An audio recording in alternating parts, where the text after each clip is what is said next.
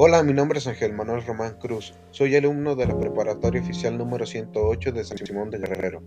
Hoy les vengo a hablar de cómo fue el cambio de las costumbres y tradiciones después de la conquista de México.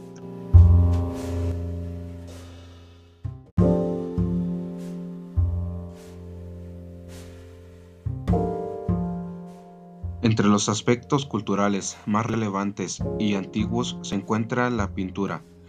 Ya en el México prehispánico estaba presente en construcciones y códices y durante la colonización en conventos. La arquitectura ha desempeñado también un papel importante en la historia. Las civilizaciones mesoamericanas tuvieron un gran desarrollo estilístico y el urbanismo tuvo gran empuje. Como ejemplo están las ciudades de Teotihuacán y México Tenochtitlan. Otra característica fundamental de la cultura mexicana es su gastronomía, la cual fue reconocida como Patrimonio Inmaterial de la Humanidad por la UNESCO, en lo referente a la música y como símbolo de identidad cultural.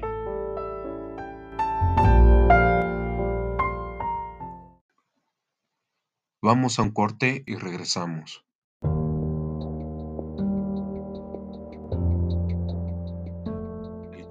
Vino para quedarse.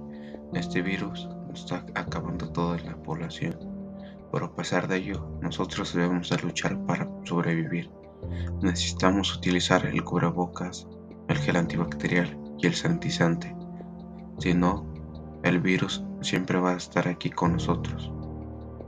Por ello tenemos que usar diariamente el cubrebocas, no dejarlo, porque si nos quitamos tan siquiera un segundo el cubrebocas, el virus entra a nuestro cuerpo y a base de ello podemos infectar hasta nuestra familia.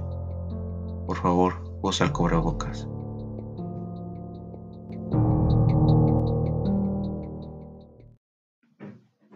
Ya estamos de vuelta y muchas gracias por quedarte con nosotros.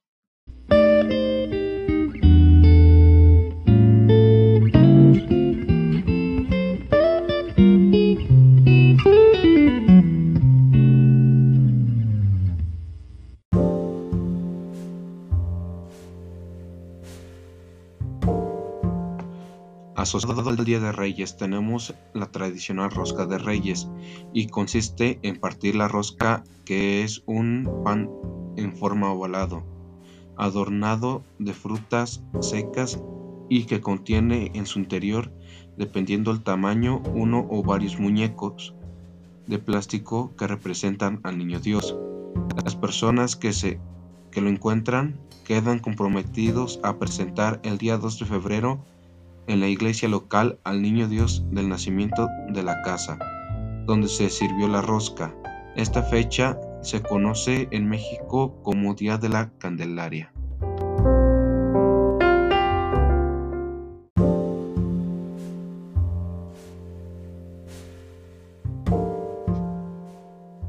La Pascua, la semana de Pascua comienza inmediatamente después del domingo de resurrección. Es ciertamente época de festividad y júbilo, pues estamos celebrando la resurrección de Cristo. La Revolución Mexicana, una de nuestras fiestas patrias más importantes, es sin duda el 20 de noviembre. Cuando celebramos la Revolución Mexicana, se cuenta que las diferencias eran tan grandes entre las clases sociales que porque una misma infacción a la ley, un indígena recibía 20 azotes, mientras que el hacendado simplemente debía pagar una multa de 200 pesos.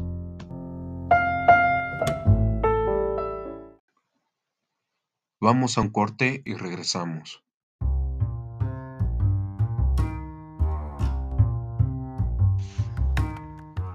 Ya no te quedes en el pasado en el tiempo en el que la revista era muy difícil de conseguir. Mejor utiliza isu.com, que es una de las mejores plataformas de revistas. En ella encontrarás todo tipo de revistas. Te invito a que leas 108, que es una gran revista. En ella encontrarás información de cultura y ciclismo, pero en especial de Roman Bike Shop, que es una de las mejores tiendas de bicis. Nos encontramos en Rincón de San Andrés junto a la cafetería Barmore. No te quedes con las ganas y visita isu.com.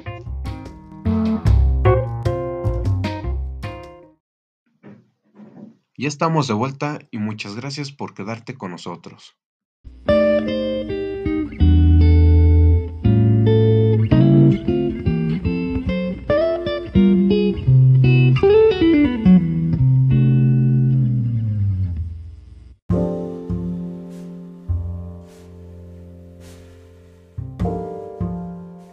El 22 de mayo de 1520, frente al Templo Mayor, los mexicas realizaron una fiesta de Toxcatl ante la ausencia de Hernán Cortés, quien partió a Kempoala.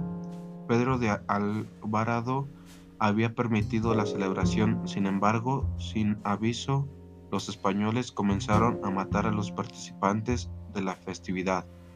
Casi un mes después, el 27 de junio, Moctezuma II subió a la azote del palacio de Azayacatl para dirigirse a los Tenochcas, pero ellos ya no lo reconocían como su gobernador y lo atacaron. Días después murió, posiblemente el 29 de junio.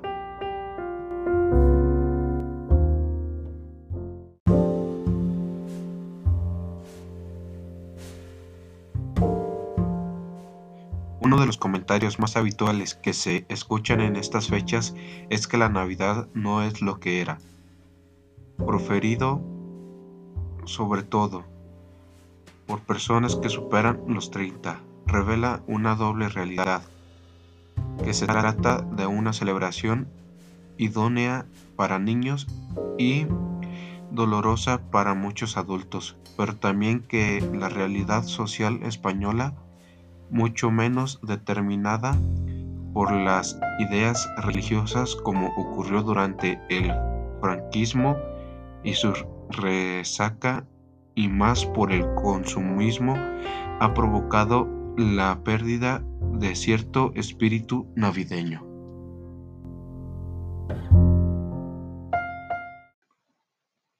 Vamos a un corte y regresamos.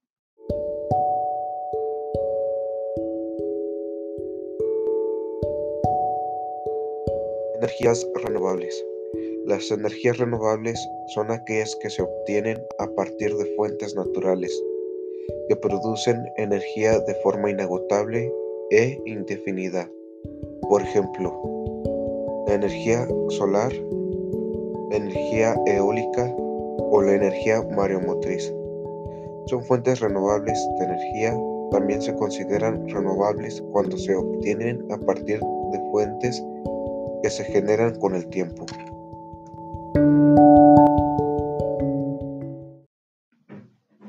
Ya estamos de vuelta y muchas gracias por quedarte con nosotros.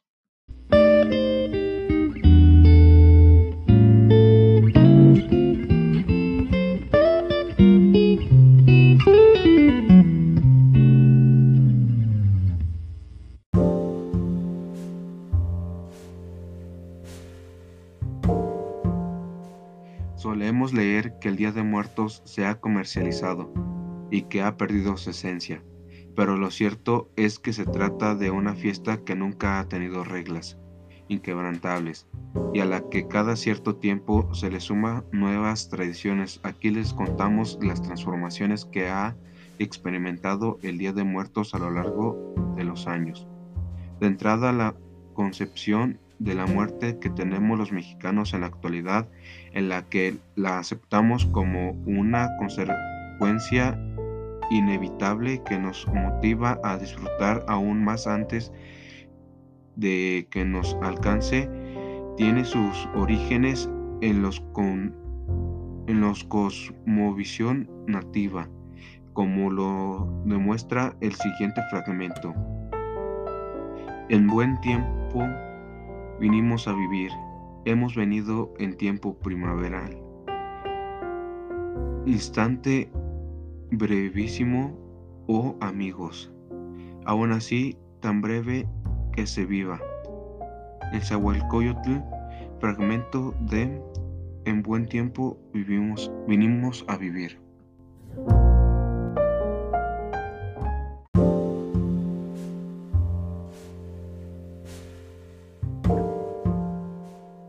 Si bien la celebración del Día de Muertos como la conocemos actualmente es totalmente diferente a la celebración por los pueblos prehispánicos, guardan ciertas semejanzas. Las ofrendas, por ejemplo, ya se realizan desde tiempos prehispánicos.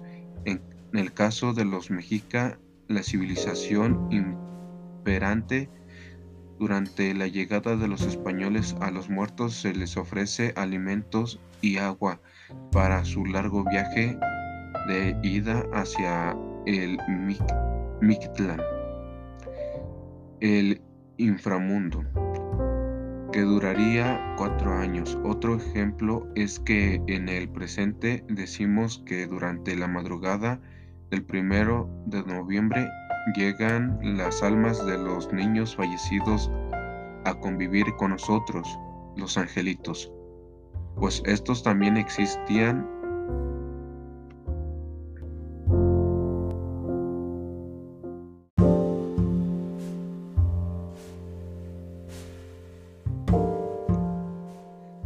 también existían en la época prehispánica.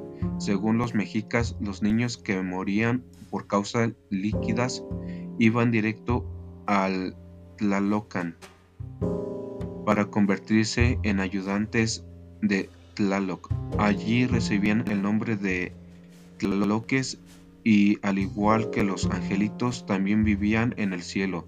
A ellos se les ofrendaba comida, pulque y uñas y unas pequeñas figuras de masa.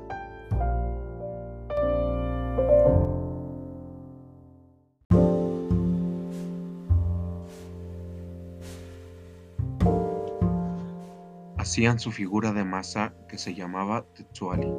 Poníanles dientes de pepita de calabaza y le ponían en lugar de ojos unos frijoles negros que son tan grandes como habas llamadas ayocotli.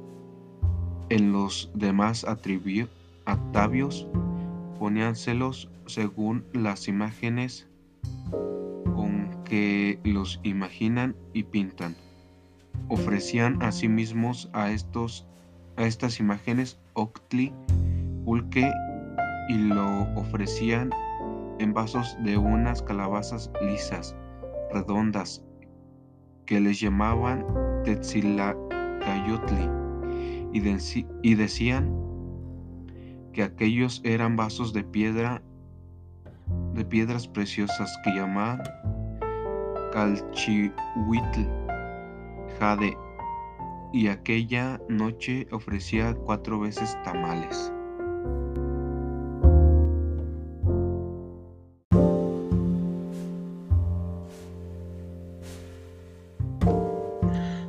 Hemos visto a lo largo del podcast, muchas tradiciones han cambiado a lo largo del tiempo.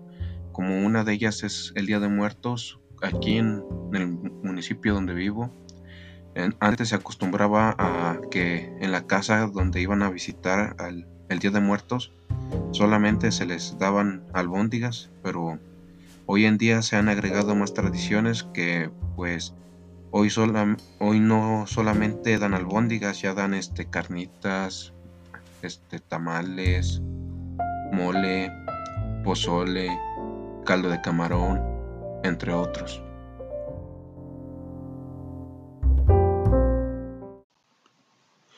Espero que les haya gustado. Nos vemos hasta la próxima.